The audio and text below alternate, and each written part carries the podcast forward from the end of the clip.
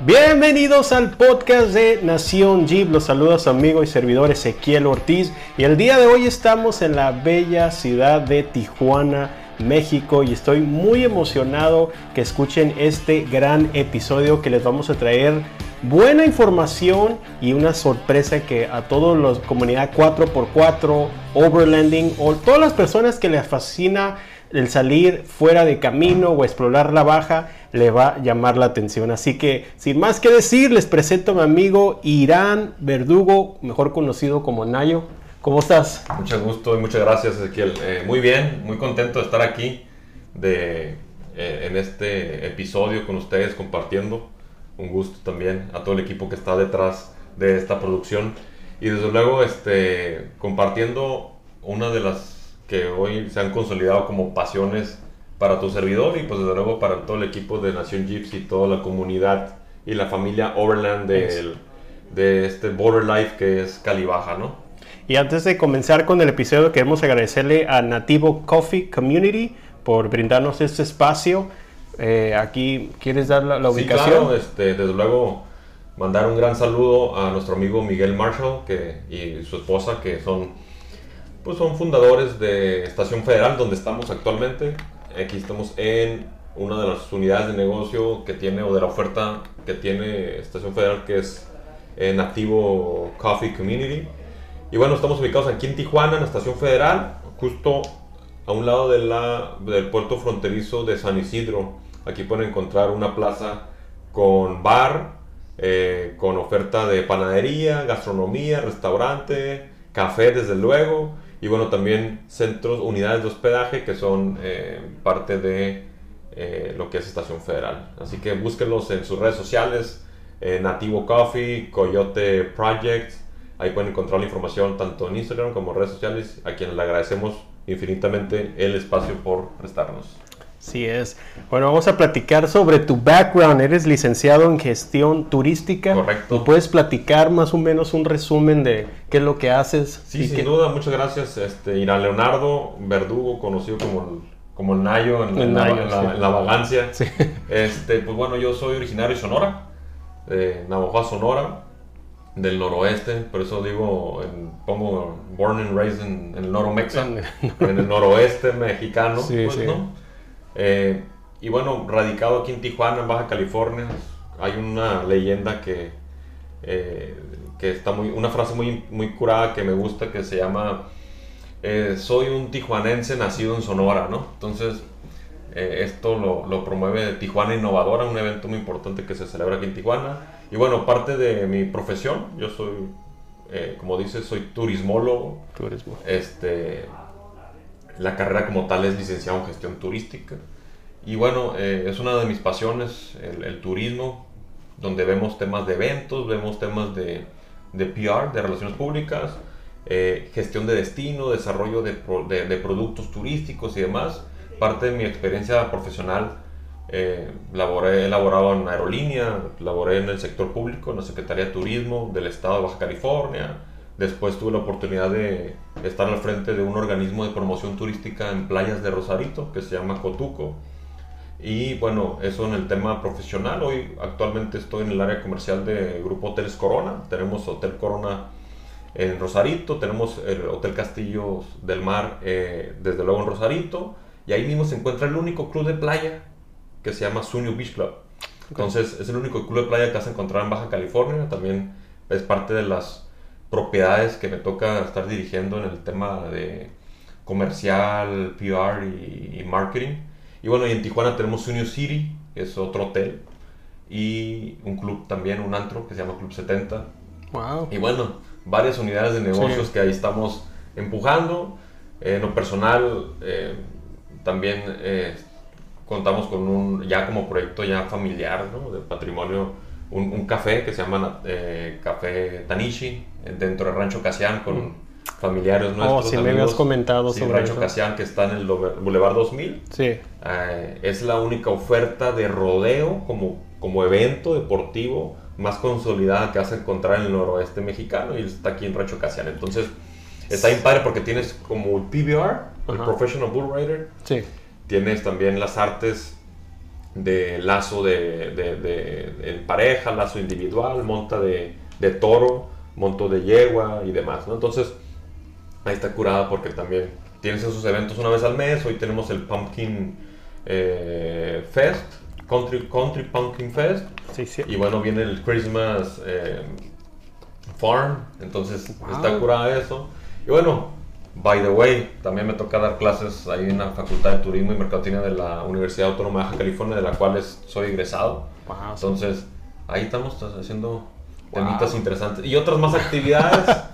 eh, Muchas actividades, pero como dice, estábamos platicando antes de empezar a grabar que te ayuda a mantenerte ocupado. Sí, eh, eh, eh, de repente son actividades, unas son otras, vaya, no, no son remuneradas, como el colegio de turismo que te decía, Sí. el cual también soy parte del colegio de, de profesionistas de turismo. ¿Qué quiere decir? Que si tú eres licenciado o en turismo o licenciado en administración de turismo o de hoteles y demás, carreras afín, pues tenemos un colegio donde se busca precisamente la profesionalización del sector. Que para allá vamos ahorita en el tema, pero del segmento Overland, ¿no? Sí. Entonces, eh, y ahí estamos formando parte y pues haciendo, haciendo un poquito, portando un poquito del grano, ¿no? De, de arena, como se dice coloquialmente. Habíamos platicado, ah, Nayo, sobre los temas que nos gustaría platicar en este episodio. Y uno de ellos, fíjate que me llamó la atención. eh, vamos a hablar sobre el Overland. Ahorita hay tendencia en las redes sociales. Es un movimiento que quizás ya ha existido desde muchos años atrás. O sea, regresémonos a los 60, 70, en lo que viene siendo Australia, en Claro. Europa.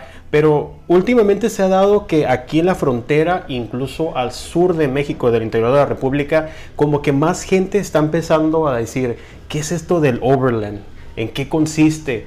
Y yo sé que tenemos, eh, traes un proyecto ahorita que la verdad cuando me mencionaste me encantó porque uno a veces sale a, a lo mejor alguna travesía, pero nunca sabe cuándo puede suceder algo. En veces no hay alguien profesional en dado caso de que pase algo que, n- digo, Dios no quiera y suceda, ¿verdad? Claro. Así que platícanos tu opinión, o sea, ¿qué opinas del el trending ahorita que hay del overlanding? ¿Qué fue lo que te motivó a empezar? Y incluso eh, me habías comentado sobre tu, compraste tu Jimny, pero ok, platiquemos sobre, ¿tú crees que es una tendencia y cómo ves a largo a plazo tiempo de en México, cómo lo va a tomar esto del overlanding? Sin duda, mira, y creo que es un punto muy importante poner un, un antes y un después. Sí. ¿no? Al final del día, como bien mencionas, el turismo carretero, por así llamarlo, Sí, sí.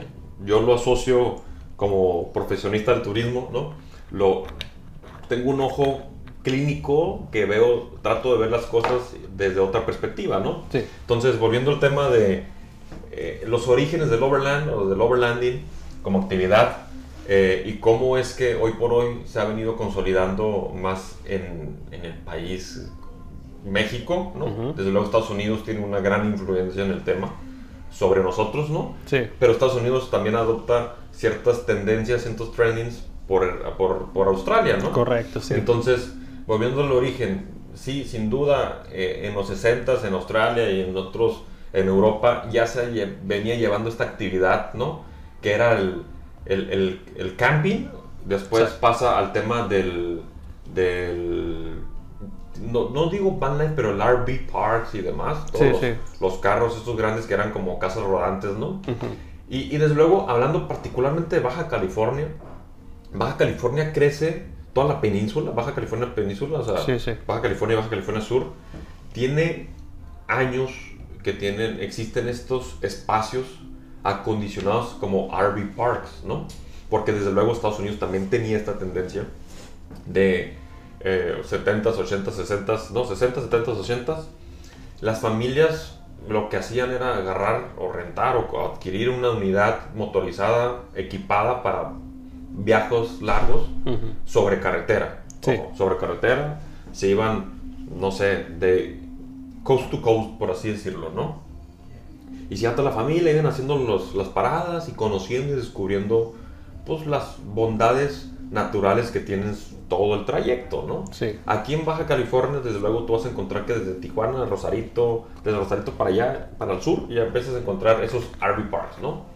Entonces, ahí es como crece ese desplazamiento de, de carretero, de, de, vivir experiencias, acumular memorias y poder eh, heredar ese tema con la familia, ¿no? Entonces, eh, después tiene esta evolución, el tema de, del camping muy fuerte, el senderismo, hiking y demás, ¿no? Y, y bueno, eh, desde luego Estados Unidos adopta la tendencia del overland como una actividad donde combinas varias destrezas, eh, desde luego el tema del camping, el tema de la unidad 4x4, ¿no? El, Sí. el poder salir de carretera, porque bueno, el RV es on-road, ¿no? Sí, es sí, sobre carretera, pero el tema pues, del overland, pues como sabes, necesitan varios, entre ellos una unidad que puedas hacer, eh, bueno, no necesariamente, pero es parte de la actividad de poder salirte de la carretera, ir a accesos remotos para poder disfrutar de la naturaleza, ¿no? En mi caso, yo entro en este tema, ya había tenido experiencias eh, con primos y amigos y demás con sus unidades 4x4. Yo en mi, en mi caso eh, no había tenido una unidad 4x4 full time hasta que sale este movimiento medio loco, esta fiebre del Jimny que nació en México. Sí. Eh, bueno, como contexto, yo soy propietario de un Jimny y tengo la página, como sabes, eh, o lo bauticé como Jimny en baja, ¿no? Sí. Este Jimny es eh, la evolución para aquellos, eh, esta audiencia que nos está escuchando y que está viendo o el podcast, que está escuchando el podcast ahorita Sí, de- en este momento o que está viendo en las plataformas de video. Eh, el Jimny es la evolución, es el Suzuki Jimny, es la evolución de su antecesor que era el Suzuki Samurai, ¿no? Eh, en Estados Unidos así se denominó Samurai, en México también, pero previo al Samurai ya existía el Suzuki Jimny, así es como nace el Suzuki Jimny, que es el primer 4x4 de Suzuki. Sí. Eh, y va evolucionando. Esta es la cuarta generación. El, el, el, el Jimny que, del cual yo soy propietario, esa es su cuarta, cuarta generación.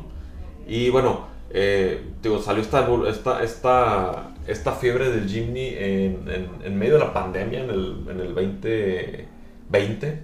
Anuncia Suzuki que va a sacar el Jimny eh, y que va a sacar mil unidades de preventa.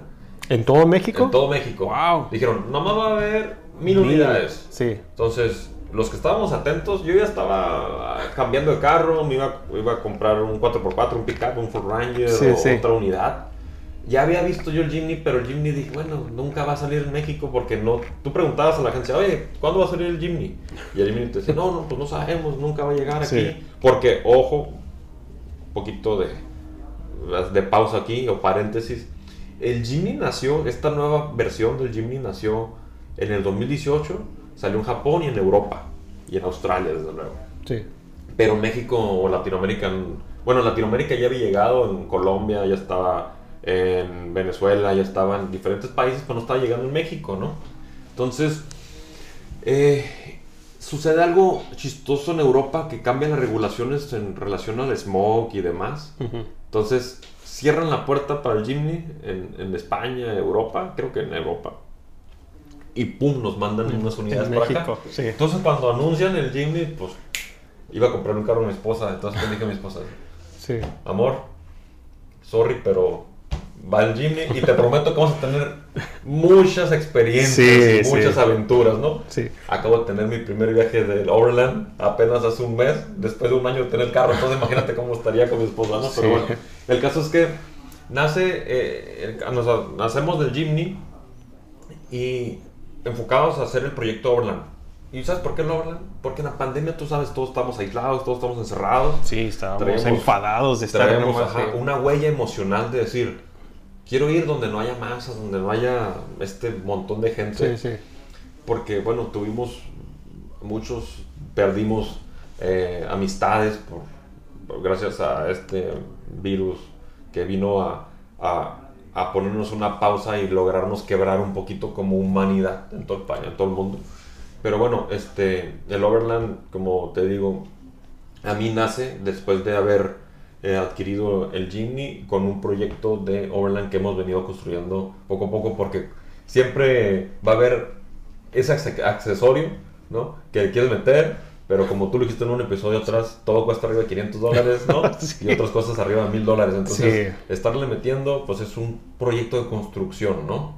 Habrá quienes tengan la capacidad de poder todo de un como quieran de, un, de, un, movimiento y otros que habemos la construcción, que vamos aprendiendo y vamos aprendiendo.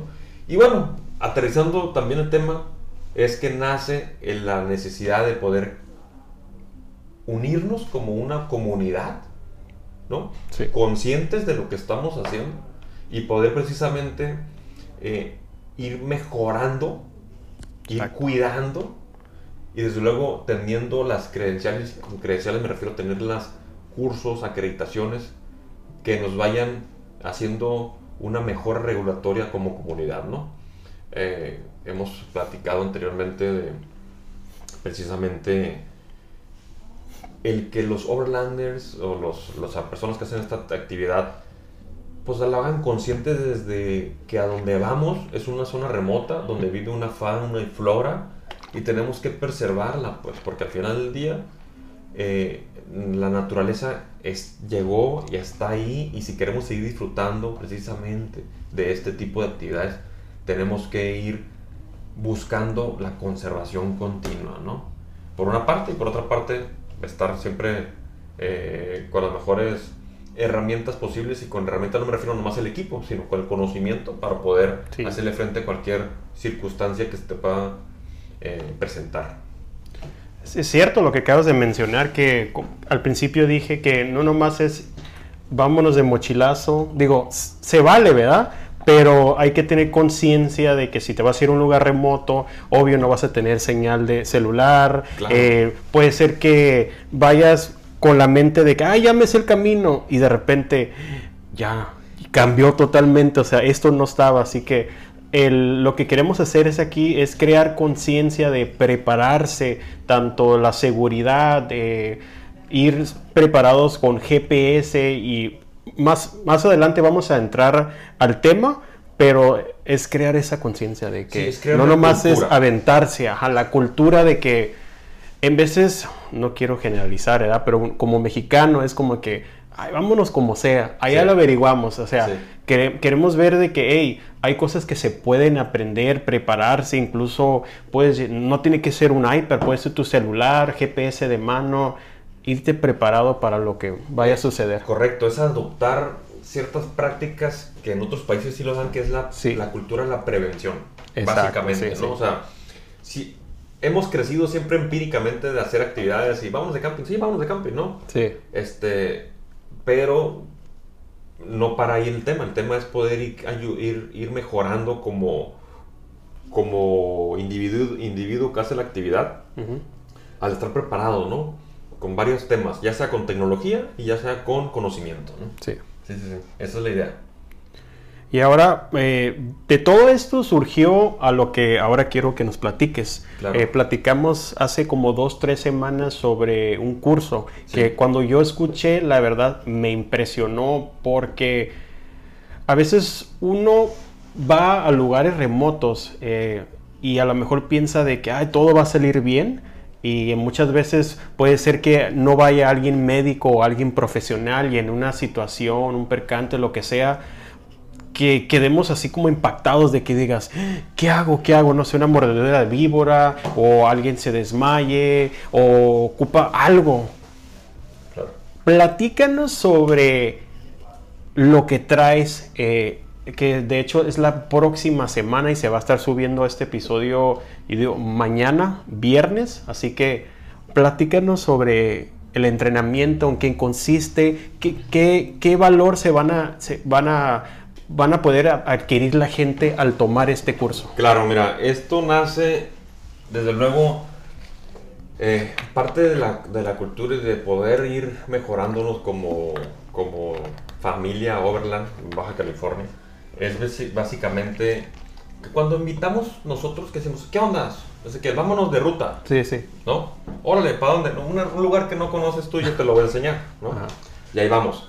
Yo soy el responsable del grupo, porque al final del día yo estoy provocando que tú vayas, ¿no? Entonces, con esa calidad moral es que debemos todos eh, estar conscientes de que al final del día, eh, cuando hacemos una invitación a una zona remota o alguna actividad, pues tenemos que prevernos, ¿no? Y, parto desde otra, desde otra perspectiva. Eh, el senderismo, cuando eres un guía de, sender, de, actividades de aventura, en este caso de senderismo, tienes una responsabilidad con el grupo que vas guiando, ¿no? Por una parte, eh, el, tema de salud y el otro tema, el cómo reaccionar ante alguna circunstancia, ¿no? Y planear y prever las condiciones climatológicas, por una parte, ¿no? La ruta por donde vayan a cruzar que esté correcta. Y dos, qué, qué y cómo actuar si sucede alguna circunstancia.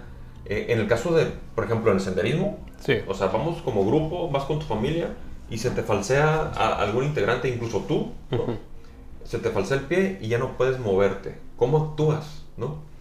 O vas por el sendero en, temporada de verano, ¿no? donde es muy probable que haya serpientes circulando porque estás tú entrando a su, a su ecosistema, a su mundo. Entonces, ellos no están mal, sino que, pero tampoco quiere decir que tú estés mal, sino que la idea precisamente es respetar la naturaleza, ¿no? Pero ¿qué, ¿cómo actuar si te pica una serpiente? ¿Qué actuar, ¿Cómo actuar si te falseas, si te caes, si te quiebras? Eh, alguna parte de, algún hueso de tu cuerpo, ¿no? ¿Qué pasa si te desmayas? ¿Qué pasa si te pasa otra circunstancia de mayor nivel? Sí. No podemos, nosotros no somos médicos. Puede haber un médico en, en, el grupo, pero no todos tienen los conocimientos. Exacto. Entonces, somos primeros respondientes. Eso es muy claro. Entonces, esto también aplica en actividad de overland, ¿no? Porque al final del día el overland es, nuevamente, tú usas tu auto 4x4, te vas a una zona eh, agreste o zona remota y allá puedes o cocinar y te puedes eh, puede pasar un accidente como quemarte por estar cocinando como subirte al roof al roof rack y te puedes tropezar y te caes ¿no? O puedes, ¿sabes qué? Estoy eh, bajando, de, me subí un árbol para explorar y ver la altura y te caes. Puedes hacer un hiking y te puedes tropezar, ¿no? puede este, picarte un animal, ¿no? Una serpiente, un alacrán. Digo, cualquier circunstancia, o andas con tus hijos y Exacto, tus lo que te iba a decir. Caen, ¿no? O andan de exploradores ahí de repente, ¡ay! Te me picó algo. ajá, hiciste un. Te empiezas a trepar en alguna montaña y te caes. Este. Eh, puede pasar circunstancias sí. diversas. Entonces, uno como, como padre de familia o como responsable de una familia o, responsable de un grupo, pues tienes que estar preparado. Entonces, eh, previo al tema del Overland, existe una agrupación que se llama Entrenamiento Médico en Zonas Agrestes, EMSAG. EMSAG. E-M-Z-A-G. ¿no? EMSAG eh, es una agrupación de, diversos eh, perfiles de personas ¿Qué quiere decir? Uno es rescatista, otro es médico, otro es especialista en serpiente, otro es especialista en, rescate en zonas eh, remotas y demás. Entonces ellos idean un plan específico de capacitación con acreditación del EXI, que es el Emergency Care eh, Institute, Safety of Institute o algo así. Se me escapó ahorita el nombre. Pero eh, son horas de curso donde ellos te van a capacitar de cómo prever en ciertos escenarios. Okay. Y dos, te enseñan a valorar el riesgo de tu grupo. Tú cuando vas a viajar a una parte dices, bueno, ¿qué tipo de riesgos yo puedo correr al estar ahí? En el Overland, el riesgo uno es que te, que te, que, te voltees en el carro por andar haciendo alguna, algún, eh, subiendo alguna montaña, subiendo algunas piedras. No estamos exentos de que de repente se nos pase un poquito la mano por subir una loma y, y, se vaya para atrás el, el, carro y a veces cuando se va para atrás se empieza a voltear, ¿no? Sí. Eso, o que estemos pasando por un vadeo y que de repente se nos vaya Ay, no sé si has visto muchos videos de, de Sí, YouTube sí. donde sacan la mano Ah, para sí, detenerse sí. y te puede lastimar la mano. Eso ¿no? es lo peor que pueden, no lo Claro. hagan, por favor. No, si taza, si Dios guarde, si se volquea, ustedes se tienen que meter las manos, no sacarlas, ¿no? Pues sí. Pero el instinto, de repente, no controlamos el instinto. Como si fuera uno Superman y voy a salvar Sí. el vehículo para que no se Claro, voltee. pero parte del entrenamiento te... El entrenamiento es el que te fuerza a decir no hacer esto y hacer esto, Sí, ¿no? sí. Entonces, digo, ese es el primer riesgo. El riesgo dos es cuando estás en el lugar, como te digo, hacer una actividad dentro de la zona, ¿no? Una actividad de aventura. El otro riesgo es eh, quemaduras, este, por lo que digo de estar cocinando, porque pues, todos cocinamos, todos tenemos nuestra cocineta, digo, nuestra estufa y demás. Sí. Eso puede ser, o alguna actividad de nuestros hijos que puedan, pues, por estar jugando, chiroteando, cualquier cosita, pues no estar preparado. Y dos, que muchas cosas no valoramos es llevar un equipo adecuado, hacernos de un equipo adecuado de, de- de primeros auxilios, ¿no? Eh, y son partes de este, digo, este MSAC, hablando con ellos, con Joel Palafox, que es el líder de este y a quien le, le agradezco que nos haya precisamente preparado un curso especialmente para Overland. Capi- o sea, ese es el chapter Overland. Sí. Capítulo Overland donde integran diferentes riesgos que cuando vas a hacer hiking no consideran esos riesgos, ¿no? Ah, ok. Cuando vas a hacer hiking consideran riesgos como la actividad como tal del hiking. Sí, sí. Si vas a hacer escalata, pues es la actividad de escalata. Pero aquí, Overland implica desde el auto que puede generar un riesgo, una volcadura, ¿no? Por ejemplo. Este, mecánica. Por estar haciendo mecánica de repente, que se te estás con el, con el jack, y a lo mejor se te cae y te lastima y te presiona y te cortas. Sí. ¿Qué haces, no? En una mordedura serpiente, ¿no? Yo tomé unos cursos de mordedura serpiente con un doctor que es especialista en este tema y también es parte de la agrupación. Y te va a sorprender muchos mitos que, que existen en torno a una mordedura de serpiente. Y te platico algunos, ¿no? Yo he escuchado uno, A ver, que dime, interrumpa, de que si te... Una mordedura de víbora, que te pongas algo con presión para que no- el veneno no se expanda. ¿Es Ajá, cierto? eso? Torniquete. ¿ah? De que a presión y así ya el veneno no, Ajá. no sigue. Eso es un mito. Oh, es un mito. Es un ah, mito y no es correcto hacer un torniquete. Eso, eso es un torniquete. Torniquete. Sí. Eh, por ejemplo, para la mordedura serpiente, digo, después habrá cursos, pero les anticipo rápido. ¿no? Sí, sí. Prohibido en una mordida de serpiente hacer torniquetes. Mm, Porque el torniquete te orilla a poder tener eh, una, eh, una cangregación, o sea, una muerte de tu tejido. Sí, sí. ¿no? Este, o otro tipo de, de complicaciones como eh, que te tengan que retirar el cuero de la piel y demás, que son complicadas, heridas wow. peores, ¿no? Sí, sí. Otra es que te hacen, otro, otro mito es que chupar el, el veneno, ¿no? Sí, de sí, hecho, sí, venden equipo como una, como una, si tú vas a diferentes, digo, tiendas, no quiero decir nombres, Sí, sí. este, iba a decirlo pero no lo dije, este, como una, como una, una jeringa Que tapadera succiona que el veneno. ¿no? Ok. Eso tampoco está recomendado por los médicos o por Sí. los paramédicos, ¿no? Y tampoco, y mucho menos el otro que es cortarte, te hacen una X y te sacan el veneno a succión, ¿no? Mm, wow. Lo mejor que puedes hacer cuando te pica una serpiente es identificar qué tipo de, eh, de serpiente te picó, Sí. ¿no? Marcar la zona para eh, ver cómo va evolucionando la mordedura, que puede picar más fuerte, va a avanzar. Y tres es relajarte. Relajarte, suspender tu actividad y llamar al 911, es decir, que te picó una- una- un, animal, si lo, si lo identificas, lo identificas. eh, ir a tu centro de atención médica más, más cercana para que te apliquen el antídoto. No es más que eso. Obviamente, si la mordedura te genera una cortada y tienes algún tema de sangre, Sí. ¿no? En el brazo, te, te recomiendan ponerte, hacerte con vendaje un tipo, eh, un, tipo eh, caballete que le llaman que es como- Ujú. o algo así creo que se le llama que es para que sostener el, Sí. el brazo, ¿no? Entonces, son cosas tan básicas como esas que nosotros tenemos los mitos, pero que en los cursos te ayudan a, a- a despejar ese tema, ¿no? Y la otra es de que, oye, no te preocupes, yo te llega a pecar una, es que no te preocupes, no te vas a morir, ¿no? Sí. Relájate.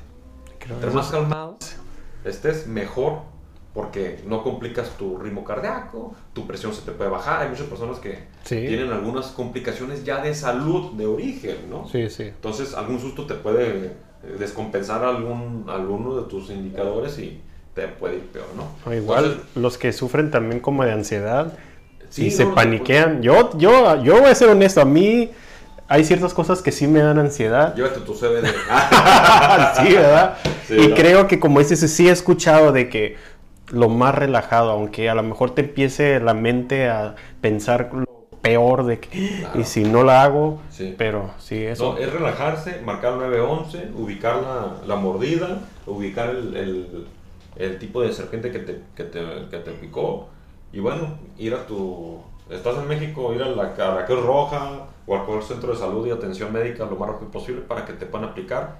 Cuando llamas, reportas qué tipo de un, te picó, por ejemplo, en el caso de la cascabel, de repente hay ciertos eh, antídotos repartidos en los centros de médicos de, las, de la región, entonces dependiendo qué tan grave, pues son las dosis que te van a aplicar de, de este, del contraveneno, pues, ¿no? Entonces, por ejemplo, es eso. Y bueno, volviendo al tema, este curso es un curso que se crea para los overlanders, para precisamente eh, prepararnos ante cualquier circunstancia que pueda suceder. No quiere decir que vas a, a, salvar vidas, porque también te enseñan que no todas las vidas se pueden salvar. Sí. Entonces, y, hay unas sorpresas interesantes que eh, no las compartiré, pero que van a cambiar la vida de todos los que tomen el curso, desde la óptica de cómo ver las situaciones, cómo a prever y cómo buscar estar lo preparado, lo más preparado posible, digo, porque de repente eh, no puedes contener todas las situaciones que puedan existir, pero sí cómo reaccionar, ese es lo importante, ¿no? Cómo reaccionar.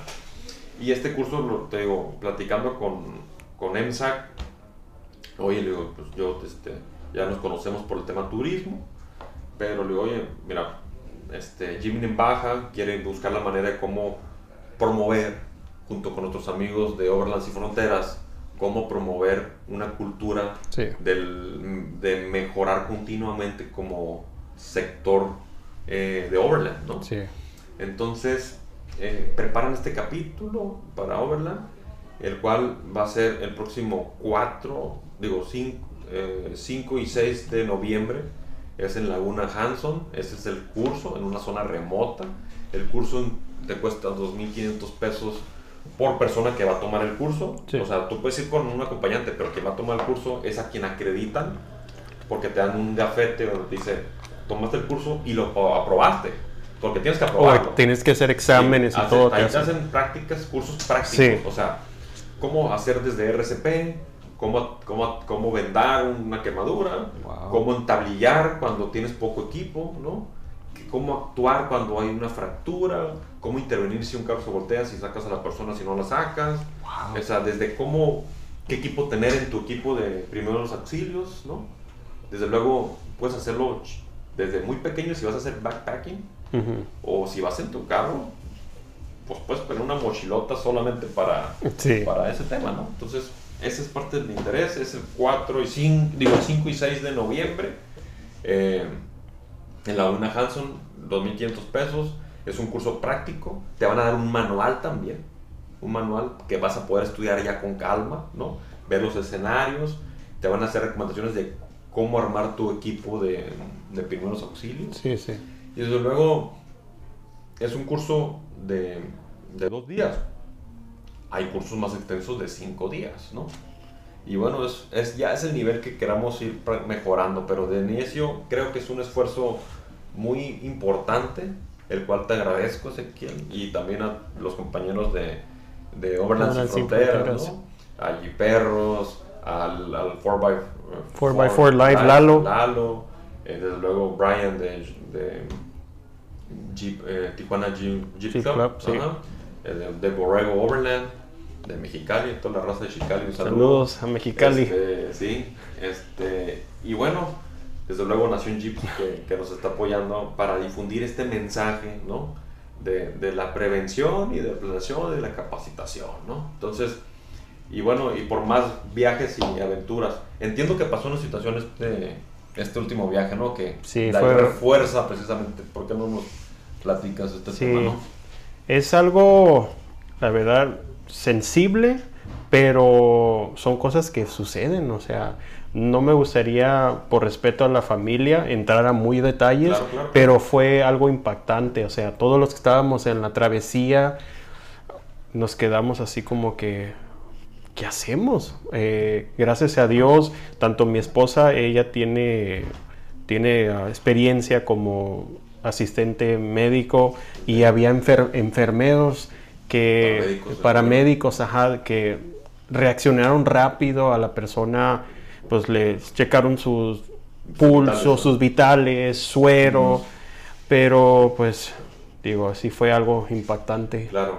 la Sí, situación. sí, y no es como exentos, dices tú, no estamos exentos, eh, exacto, o sea, y en el medio de la nada, ima- imagínate en la sierra de San Pedro Mártir, Sí. o sea, no hay nada y la verdad que fue una lección, eh, todos Sin aprendimos, señal de teléfono. ¿no? exacto, sí, Sin, este, sin un acceso rápido a la carretera. sí. El camino impactado, me imagino. Sí, fue, fue algo impactante y creo que este curso, si tienen la oportunidad, en serio, regístrense, porque como acabas de decir, hay responsabilidad que tenemos nosotros como pro- ah, promotores de la actividad Claro. y que hacer ese cambio de que se animen a tomar este tipo de cursos, que aprendan cómo actuar en una situación y porque no saben, o sea, nunca saben cuándo le pueden salvar la vida a alguien, a, a un familiar, a un compañero y pues me parece muy bien ¿Cómo que actuar? cómo actuar, me parece fenomenal que este 5 y 6 esté esto Este disponible, curso, sí, este, curso. está disponible. eh, desde luego es, es un curso en español, ¿no? Es eh, enfocado a, a precisamente a los primeros auxilios en zonas remotas. Eh, todos los que estamos en el movimiento Loverland, desde luego no existiría Loverland sin estar las zonas remotas, ¿no? Sí, Entonces, eh, Baja California tiene unos atractivos y bondades naturales increíbles y gran parte de ese territorio pues es zona sin, sin, sin acceso a, a datos ni, ni voz de telefonía. Entonces, eh, para los que practican esta actividad, a mí me han preguntado, Jimmy en baja, porque de repente no saben quién está detrás, ¿no? Pero, sí, sí. Oye, este, ¿cuáles serían tus primeros, tu must de, de, de gadgets o de equipo que requerirías? no? Ajá. Yo la verdad, yo sé que yo me hice, lo primero que me hice de equipo sí, eh, relativamente eh, no, no tan sencillo de hacerte, fue mi equipo de, de GPS Messenger satelital, ¿no? Sí. este, para precisamente, yo porque viajo con familia, ¿no? Yo viajo con mi esposa y mi hija, ¿no? Incluso mi, mi perrita.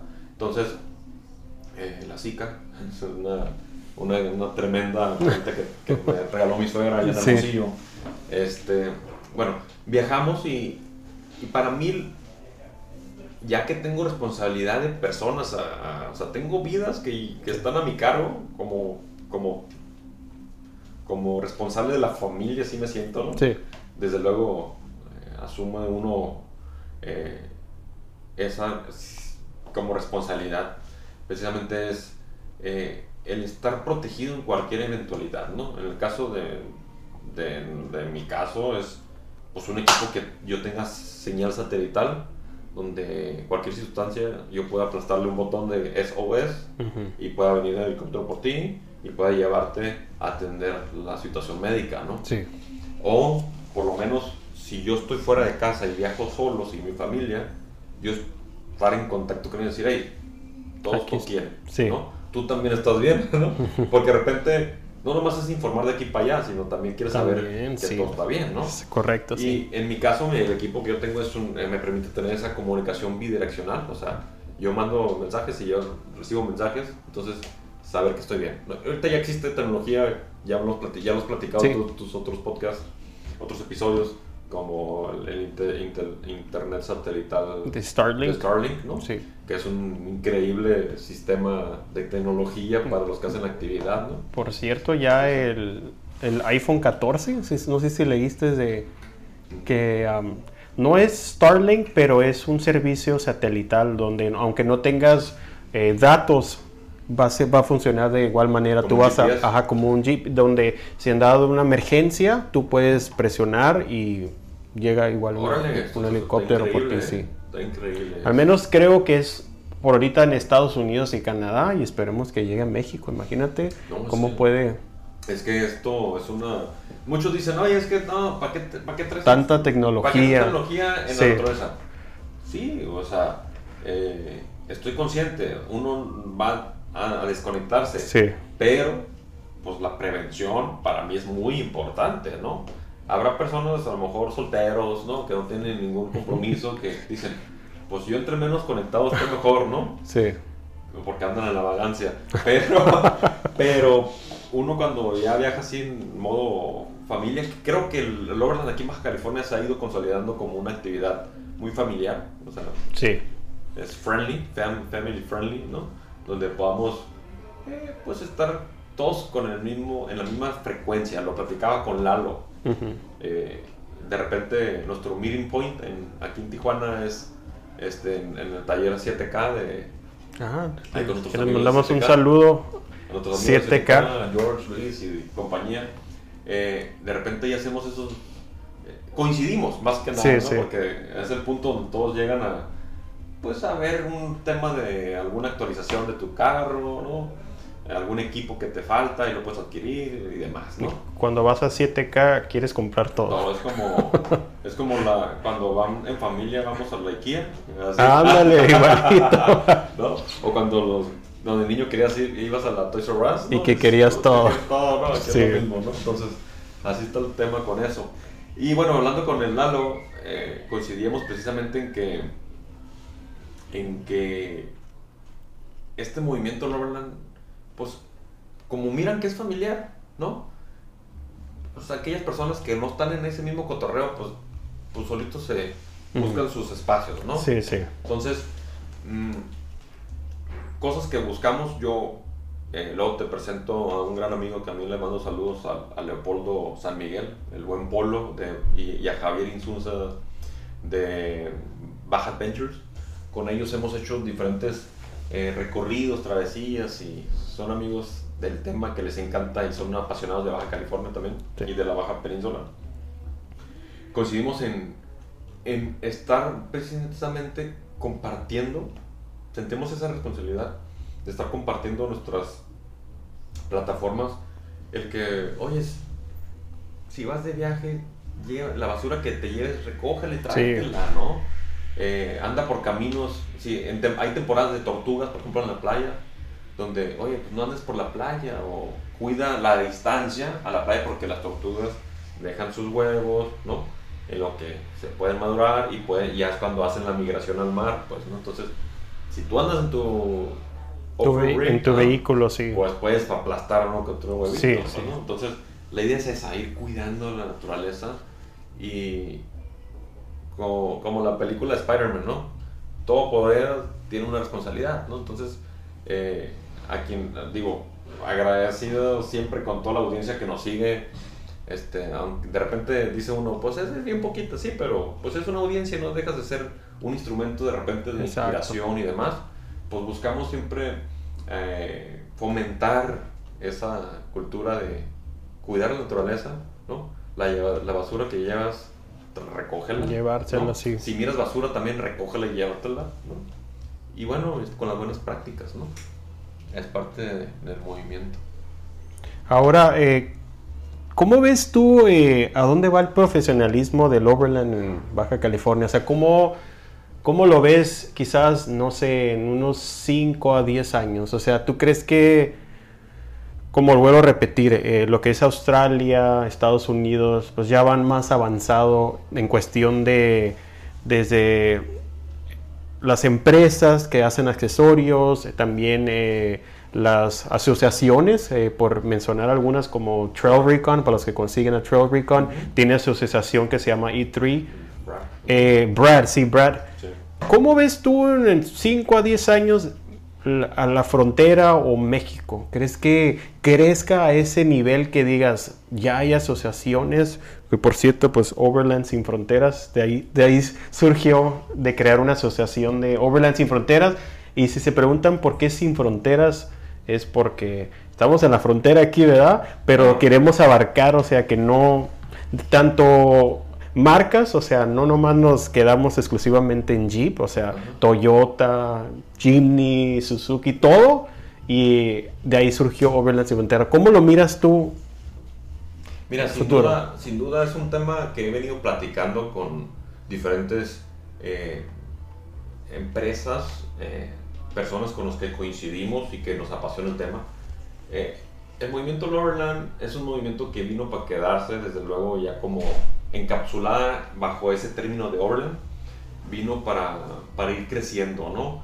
Y parte de ello es que marcas como, eh, nuevamente, mm, no, sé, no, no, me patrocina, ojalá me patrocina con un Jimny, ¿verdad? Pero Suzuki están apostando a estas unidades de un nivel, me refiero del tamaño, mediano, como, o sea, el Jimny es un, un 4x4 full, pero en, dimensiones más pequeñas, ¿no? Que puede ayudar muy bien para la zona urbana, pero también, desde luego, su mejor desempeño es en zonas fuera de, de, camino. Entonces, esas marcas están volteando a apostarle al segmento 4x4, ¿no? Ahora, como bien dices, eh, dicho sea paso, los accesorios que le he metido al, al Jimny son de suspensión y el tema de raca es 100% australiano, ¿no? Australiano. Sí, traigo suspensión en el Jimny Oldman Emu de ARB. ARB, sí. Ajá. El, el, todo el accesorio de raca y escalera traigo de Front Runner y sistema de, de, la, rack. Y bueno, este y va por ahí porque todo esto viene de allá y es lo mejor y es lo mejor que vas a encontrar, ¿no? Sí. Entonces, eh, Baja California va a seguir apostando en el tema, va a ir creciendo y lo platicaba con otras marcas como una empresa de Mexicali, 100% baja californiana, que hace, que hace trailers para las, eh, los carros de la baja y también hace trailers para... Sí, me habías comentado de que están... Para, para, ganado. Sí, sí. Eh, estos cuates se llaman Bimetal, Bimetal Trailers, están en Mexicali. Y estamos en pláticas diseñando un, un Overland trailer específico, como un tiny Overland trailer, específico para el Jimny. Para el Jimny, wow. Porque ahorita el Jimny es una fiebre, pero después está el Bronco Sport, ¿no? Y ya se habla de lanzar el, el Jimny cuatro puertas. Entonces, eh, pues ya va a venir para quedarse, ¿no? Es como en su momento tuvo la fiebre del bajo buggy, el, el, el, bochito que le hicieron adaptado para la baja, pues a lo mejor el Jimny va a ser el Jeep este, hablando con, tengo amigos en, en, el dealer de aquí de, de autoproductos, de Jeep, aquí en Tijuana y, la zona. Y pues está sobre todo, está como back order, pues, ¿no? Sí. está pedidos y espérate dos, tres meses. Yo el Jeep lo compré en noviembre del 2020 y me llegó en febrero del 2021. Ah, sí fue. Entonces sí tardaron tres meses, sí, no mucho. En Europa tardas un año. Wow. Entonces, imagínate, estás así ansioso viendo videos todos los días de reviews del carro. Pero bueno, esta actividad vino a quedarse. Muchos lugares ya están adaptando a esta tendencia. Tenemos un, un, auto shop que es 7K, que es la primera tienda así especializada de precisamente de Overland, ¿no? Con accesorios, porque tienes la tienda de accesorios y aparte tiene el taller, ¿no? Sí obviamente hay otras marcas como Contreras que ya están desarrollando pues defensas, rackets y demás. Bien, les mandamos un saludo a nuestros amigos de, Modificaciones Contreras, que también ellos nos acompañaron a la, travesía de la semana pasada. Sí. Este, y bueno, digo, eh, hay otras empresas que hacen aquí en Tijuana que hacen adecuaciones de las del tipo Van Life, que las hacen las, las Sprint, las, las Mercedes, las hacen como Van Life. ¿no? Sí, sí. Entonces las adecúan. Obviamente Baja California es la capital del off-road en términos de score. la, baja. La, Score International tiene la Baja 1000, que es uno de los tres eventos de Baja California más antiguos y más relevantes de, de aventura en, Baja California, ¿no? Eh, el desierto de Altar. ajá, tenemos el desierto de Altar acá en Sonora, la Sierra de Sonora, la Sierra de Baja California, eh, todos los playas hermosas que tiene Baja California Sur. Entonces, y aparte esta región es una región privilegiada donde esta actividad se ha venido realizando por mucho tiempo, el, el, tramo carretero, increíble, o sea, vino para quedarse, ¿no? Entonces, sin duda, eh, este es un spoiler para todos aquellos que quieren invertir en empresas, en, en, accesorios y demás. Desde luego es el momento porque viene esta actividad. Incluso desde el términos turísticos, muchas empresas ya están volviendo a ver. En Baja California Sur hay una empresa que te renta carros. Oh, sí lo he mirado, sí. Se llama Zampa. Sí lo he mirado, sí. Estos datos te rentan, eh, son, tienen dos Wranglers, creo que tienen una unidad como una tipo combi, que es la rusa, no me acuerdo cómo se llama, y tienen otros carros, pero te, te, lo rentan para que tú, en vez de rentar tu carro y moverte cuando llegas a Los Cabos o a La Paz, sí, sí. rentas ese carro y te vas a hacer overland. Imagínate, eso en México cuando lo ves, ¿no?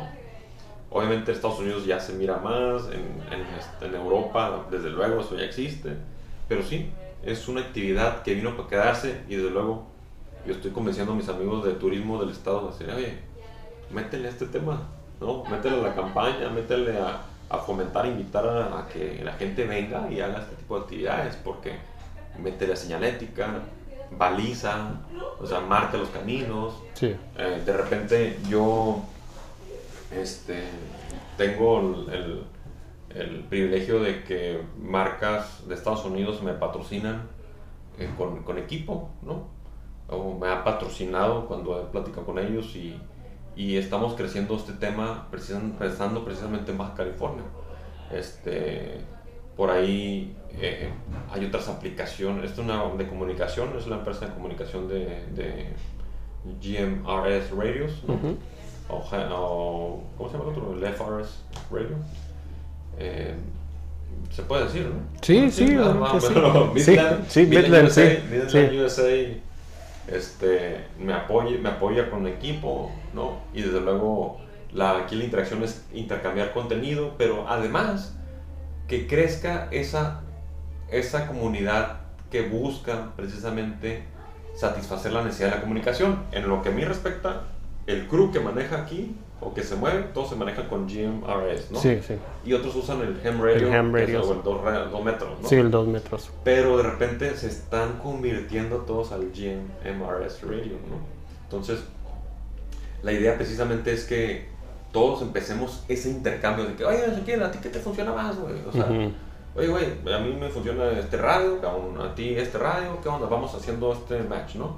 En mi caso yo uso el, Gym, ah, el, Midland Radio y tengo el VHF que utilizo cuando voy a, a, a, Bahía de Los Ángeles o a Gonzaga porque toda la comunidad ahí de pescadores utilizan ese Es lo que te dicen, sí, sí. Entonces cuando hablas con los diferentes hoteles te puedes comunicar con eso porque allá no hay señal de teléfono. Entonces, wow. ay, ¿qué onda? Oye, voy para allá, prepárame, sí, ayúdame. O te sales a pescar y tienes ese radio, ¿no? Entonces, precisamente por eso, ¿no? Entonces, recapitulando, digo, yo te dije, les dije que yo, eh, yo pagaba por hablar, entonces parece que me tienen amarrado, me dice mi esposa cuando hablo. Entonces, este, es una actividad que vino para quedarse, el Overland, eh, por lo menos en la zona de Baja California. Sí, estoy de acuerdo. Eh, pero fíjate que no sé a qué se deba que, como vuelvo a decir, lo vuelvo a repetir, esto del Overland no es algo nuevo, o sea, es tiene años, pero yo no sé a qué se...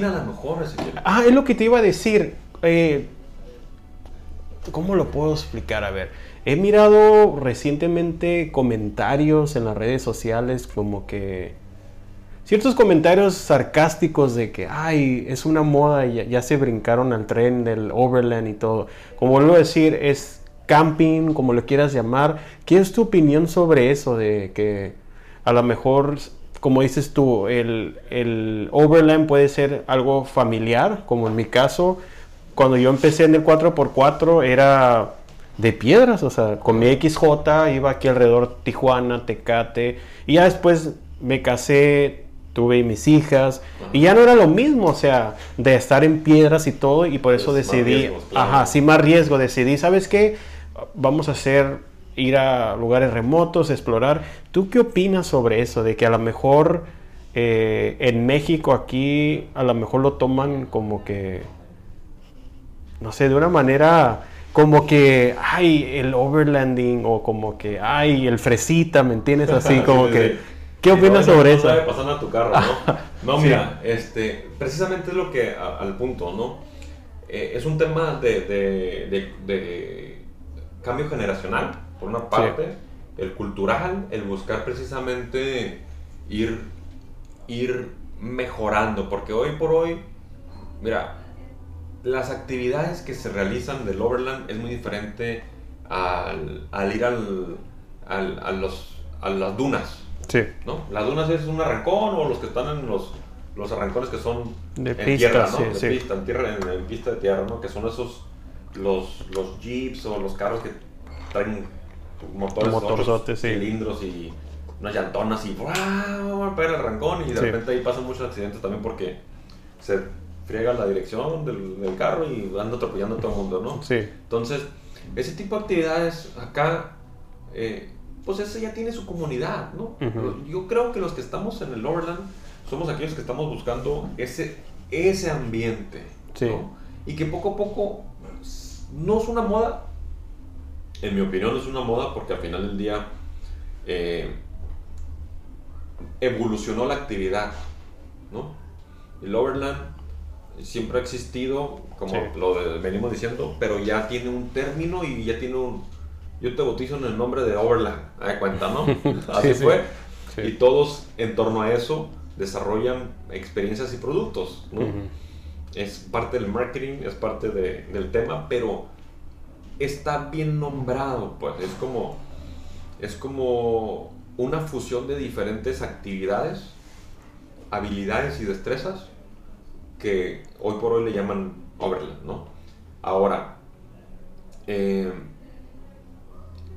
que si bien es cierto, eh, tiene un, de repente, eh, discrimina la actividad, por así llamarlo, porque al final del día eh, tienes que equipar el auto, tu 4x4 tienes que equipar, tienes que tiene un sesgo o ciertas características que te puede decir que eres parte de la actividad del Overland, ¿no? Y no necesariamente tienes que tener un rooftop tent, ¿no? También puedes hacer la actividad del Overland, como es en mi caso, yo lo hago con un ground tent, ¿no? Sí, sí.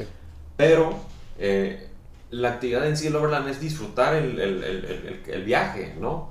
No es ir, es, es, poder ir parando, haciendo diferentes experiencias, ¿no?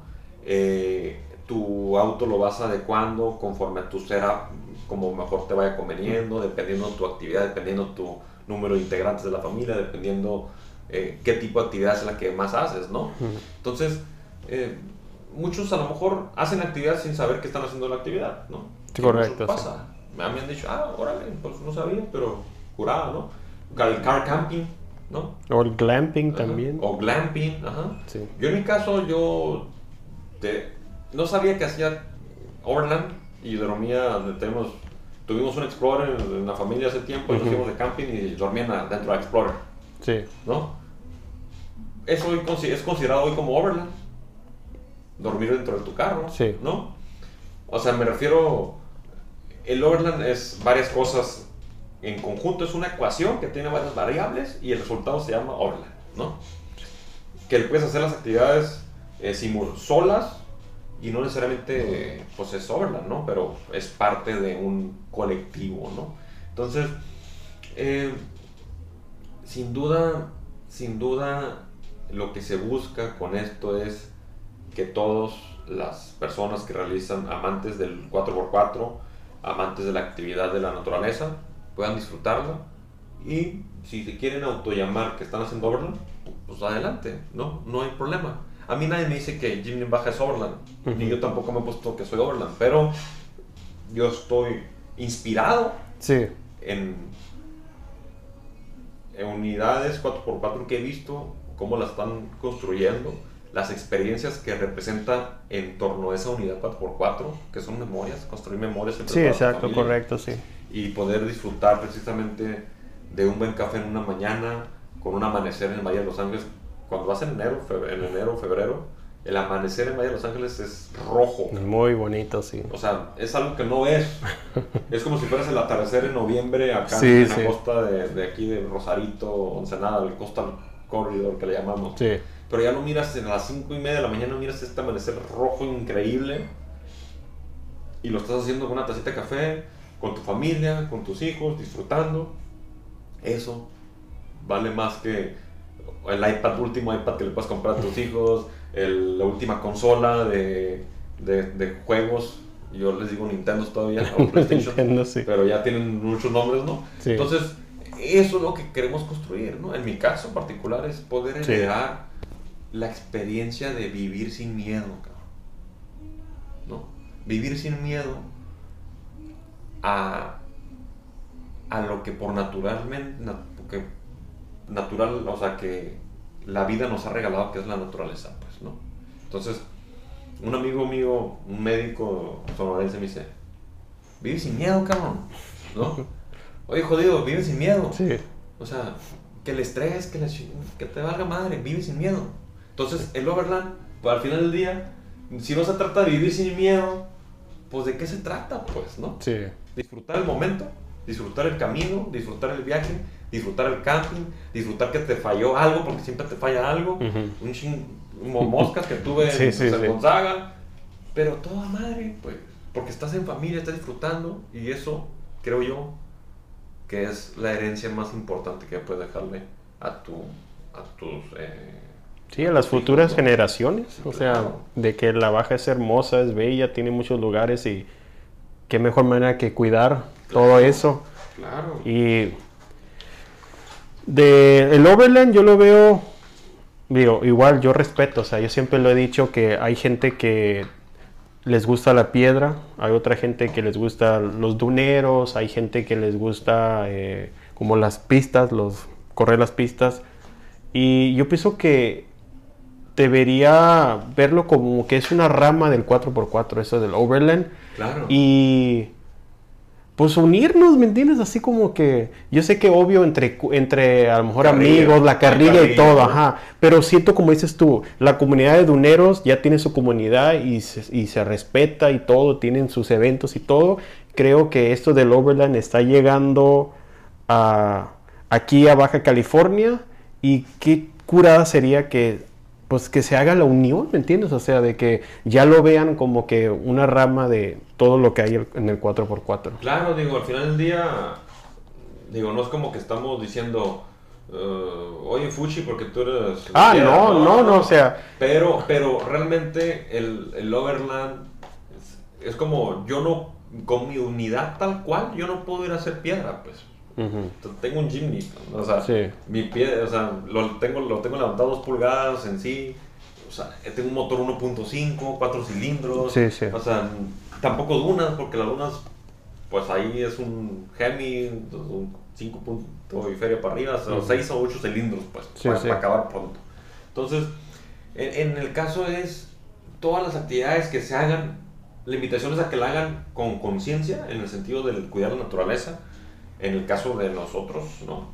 Y eh, si quieren hacer esta actividad, eh, desde luego invitados, aquí es cómo compartir conocimiento, porque si el conocimiento no se comparte y no se no sirve, o sea, hay que, hay que compartirlo, hay que apoyar a esos este, nuevos integrantes de la actividad, ¿no? Desde luego, a mí me ha tocado cursar con un icono importante de creador de contenido latino en el Overland en Estados Unidos, que es Marco, de Overland X, ¿no? Sí. O sea, no tiene el gusto de conocerlo todavía así face to face, o ponerle cara a nombre, como sí, sí. Pero, este, por medio de otro camarada que también es de Tecate como él, me dijo, oye, pues yo lo conozco y escríbele, dile que eres mi, camarada. Le escribí una vez, ¿qué onda, Marco? Soy solonito, soy amigo del Chiquis y de Guaraguá, de ahí Tecate. Ah, sobre, sobre. Así el modo, ¿no? ¿Y qué onda? ¿Todo bien? Y siempre me anda apoyando, o sea, yo agradezco enormemente que personalidades o íconos de creadores de contenidos latinos estén siempre apoyando a esos que están, que están buscando estar en ese tema. Yo lo que busco precisamente con las marcas que son americanas es que volteen a ver al a latino Sí. como un mercado importante en. Estados Unidos y fuera de Estados Unidos como consumidor de su producto, ¿no? En el caso de Midland, yo hablo con Midland y digo, oye, mira, mi producto y mi, mi contenido va a ser en español. Este, sé que comercialmente tú tienes deals con otras distribuidoras de producto tuyo, o sea, llámese tiendas mayoristas Sí. que distribuyen la marca Midland en diferentes tiendas y que a lo mejor ellos no pueden venderlo directo. Pero, ¿por qué no hablar del tema, del equipo en español? Hacer reviews en español para aquellos latinos que están haciendo actividades dentro del territorio estadounidense o fuera de Estados Unidos y que puedan consumir, o sea, que ah, obviamente también hablan inglés, ¿no? Sí. Pero tienes un, un engagement con esa comunidad por identificarte como latino, ¿no? Entonces, eh, creo yo que eso es un valor muy importante que las marcas deberían de voltear a ver, ¿no? Y, y Marco, pues, este, lo ha hecho, digo, creo que, enten- creo que él visualizó su responsabilidad como creador de contenido del Overland cuando ya estaba posicionado, creó su página de El Marco de Overland X, ¿no? Sí. Entonces, bravo, eso es increíble, el poder reconocer sus orígenes, es decir, yo soy mexa, ¿no? O soy latino y estoy apoyando y, está creando contenido. Entonces, mucha audiencia de, conten- de México y de, de latinos que están en Estados Unidos, pues están volteando a ver esto, ¿no? Entonces, es parte de, de lo que podemos hacer yo. Ese es, si me preguntas cuál sería tu, tu, tu ideal, pues ese sería, ¿no? Poder eh, apoyar o, impulsar que las marcas, algunas marcas americanas, volteen a ver al, al mercado latino que tienen en- para con contenido específico, En en un dialecto específico, ¿no? Para ese segmento latino, pues, ¿no?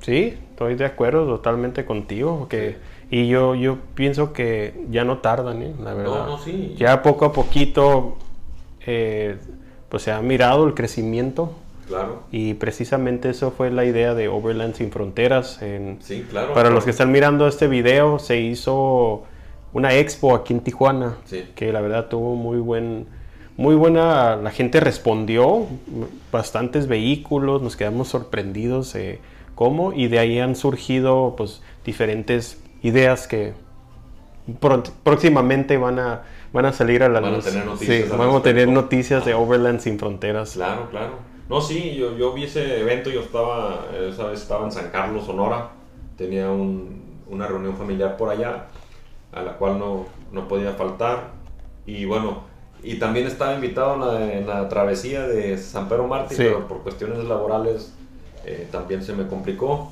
pero bueno, este, siempre estamos tratando de impulsar, si no podemos lo promovemos, ¿no? Exacto. sí. Es parte del rollo.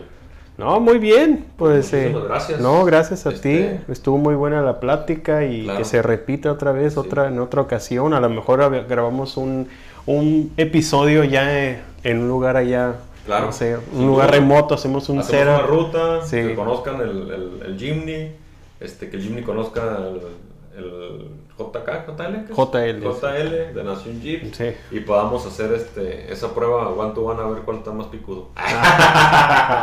Muy bien. eh, mensaje final y tus redes sociales y cómo se pueden contactar para que se registren de- del curso. Claro que sí, eh, invitados todos nuevamente a, voy a agarrar aquí mi acordeón de las fechas, es el 5 y 6 de noviembre en Parque Nacional Constitución de 1857, mejor conocido como Laguna Hanson, va a ser el curso práctico de primeros auxilios en lugares remotos, Overland, acreditado e impartido por EMSA, eh, entrenamiento médicos en zonas agrestes. El costo por persona certificada de 2.500 pesos.